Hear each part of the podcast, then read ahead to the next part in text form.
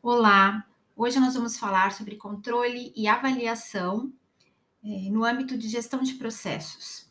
Então, primeira coisa, controle e avaliação faz parte de todas as etapas quando a gente fala de gestão de processos. Tá? Mas, de um modo geral, por que fazer avaliação e controle nas organizações, nas empresas? Primeiramente, para assegurar que o desempenho real possibilite o alcance dos padrões estabelecidos. Tá?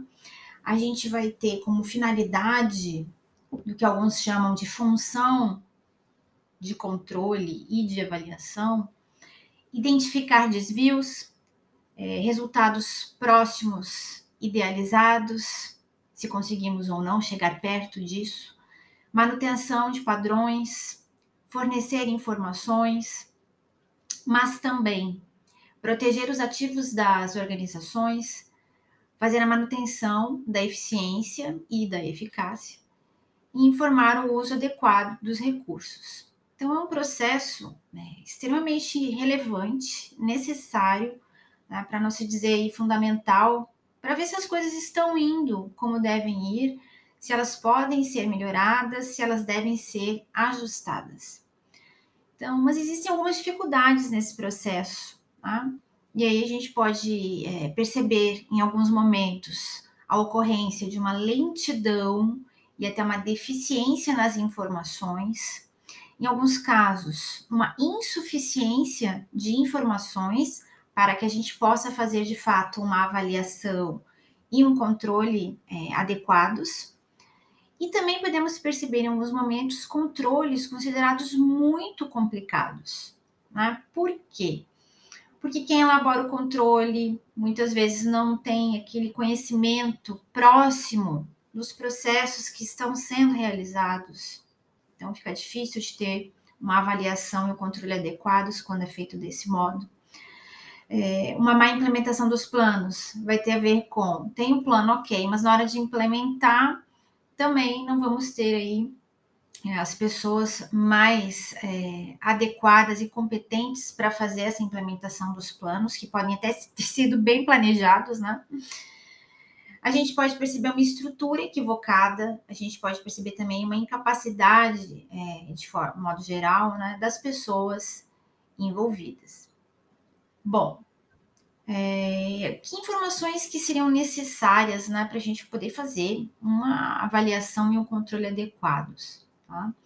Então, a gente precisa primeiro identificar quais são as questões que precisam ser repensadas, avaliadas para que haja controle. A gente vai ter que fazer essa identificação, a gente vai ter que coletar informações, analisá-las, identificar alternativas possíveis de ação, avaliar essas alternativas, fazer uma escolha, né, tomar uma decisão sobre qual alternativa nós é, tomaremos, implementar ações em relação a essa tomada de decisão, né, identificar padrões e aí sim começar a medir, avaliar, medir desempenho que já foi apresentado, comparação do realizado com o desempenho que ainda não foi realizado, ou seja, com o desempenho é, esperado, e tomarmos ações corretivas sempre que necessário.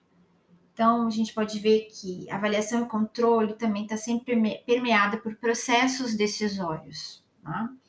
E aí, se a gente for pensar é, quais seriam as fases aí super básicas né, de uma função ou de um processão de controle e avaliação, a gente pode falar em estabelecimento de padrões de medida, em seguida, medidas de desempenho apresentadas, depois, comparação do realizado versus o esperado, e, por último, a ação corretiva. Né? Bom, é, na literatura a gente vê, às vezes, estágios do processo de controle e avaliação. Também pode ser encontrado dessa forma. E aí eles vão fazer uma subdivisão um pouquinho diferente. Vai aparecer que a gente vai ter um estágio prévio, um estágio em tempo real e um estágio que seria a fase de pós-controle. Tá? Mas a gente pode ver que abarca aí as quatro fases que nós comentamos anteriormente. Tudo depende da visão né, do estudioso da área, enfim. E aí a gente também vai encontrar é, bastante coisa sobre níveis de controle e avaliação. Tá? Então a gente vai ter o nível estratégico, o nível tático e o nível operacional. No nível estratégico, a gente vai ter então tomada de decisão em relação à alteração de objetivos, alterações em políticas organizacionais, revisão da estrutura organizacional. Já no nível tático, as decisões em relação a controle e avaliação vão estar muito focadas em alterações dos recursos destinados a certas áreas organizacionais, a certos processos organizacionais e mesmo a revisão de sistemas de informação. Já no nível operacional, as decisões em relação ao controle e avaliação estarão mais voltadas a alterações que vão influenciar a estrutura, alterações nas rotinas de produção, de atendimento, de trabalho, alteração no próprio quadro de pessoal e alteração no sistema de controle de funcionários, por exemplo. Tá? Então, é, para a gente já ir é, encerrando em breve, é importante a gente pensar na importância da periodicidade das revisões.